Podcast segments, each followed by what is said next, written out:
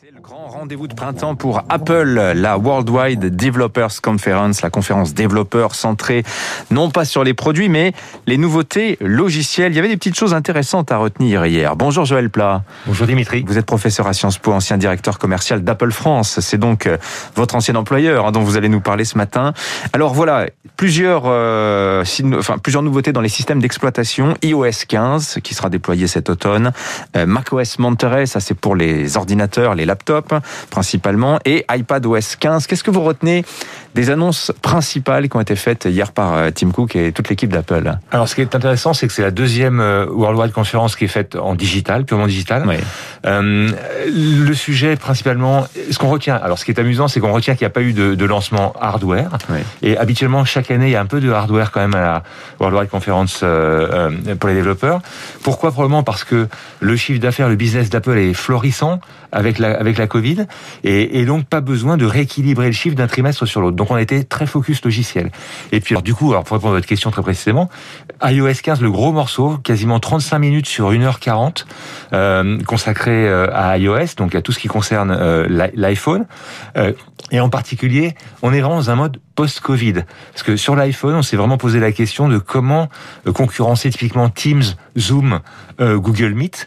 Et, et c'est FaceTime, FaceTime qui va permettre de faire ça. Oui. Et puis on s'est aussi posé beaucoup la question du wallet et comment dématérialiser finalement la relation avec euh, en intégrant en, en, plus de ma carte de paiement, mm -hmm. ma carte d'identité pour certains États. Alors on va revenir là-dessus en détail, voilà. c'est très intéressant. Sur FaceTime, deux, deux annonces. D'abord, euh, FaceTime qui est réservé aujourd'hui à l'écosystème Apple va s'ouvrir. On pourra l'avoir sur euh, dans l'écosystème Android, dans l'écosystème Microsoft. Donc il y a cette compréhension aussi de la part d'Apple que on peut plus être totalement fermé.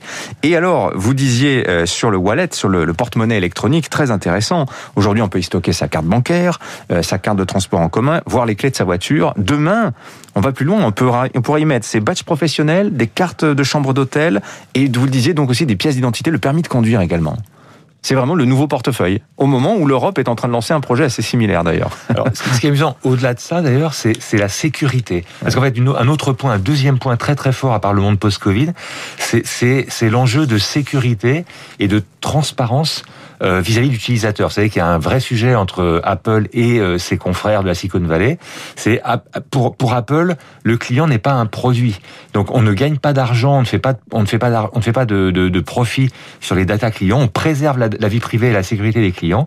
Et donc le wallet est aussi cet outil qui est totalement sécurisé. Donc il faudra qu'un jour on soit confiant dans le fait que nos papiers mmh.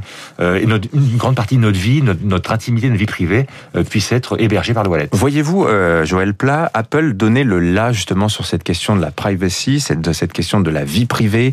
On voit que la concurrence, à commencer par Google, est en train petit à petit de s'aligner sur les pratiques d'Apple en, matière de, préservation de la vie privée, alors que en ce qui concerne Google, son business repose, repose totalement sur l'idée d'une gratuité en échange de la collecte et de l'exploitation de ces données privées. Alors très récemment, euh, la CNIL a été saisie euh, par euh, par un nombre d'acteurs en France en particulier, mais ça, ça s'est aussi en Allemagne. C'est le sujet existe aussi aux États-Unis.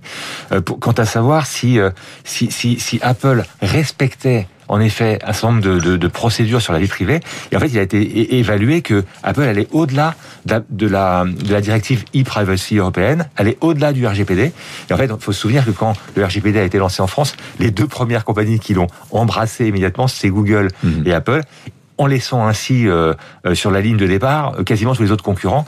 Alors ça, ça rejoint aussi la problématique de la publicité et de la programmatique et, et, du, et, du, traquage publicitaire. En effet, Apple et Google sont précurseurs là-dessus. Alors c'est une façon de fermer le marché à leurs confrères, mais aussi de prendre une posture par rapport à la Chine, à leurs concurrents chinois, ou à, à tout, un, tout un, un, grand nombre d'acteurs dans l'écosystème de la pub en particulier, euh, pour les laisser euh, effectivement euh, sans ressources face face à la, à la à la façon dont, dont, Apple en particulier et Google aujourd'hui effectivement mmh. bloquent et ferment les marchés euh, et, protègent ainsi leurs utilisateurs. Alors oui, alors ça c'est la, la, la, face je dirais lumineuse de, de, la stratégie parce que la face un petit peu plus sombre aussi c'est qu'on est complètement dans une logique de monopole qui aujourd'hui est reprochée à ces acteurs de la tech.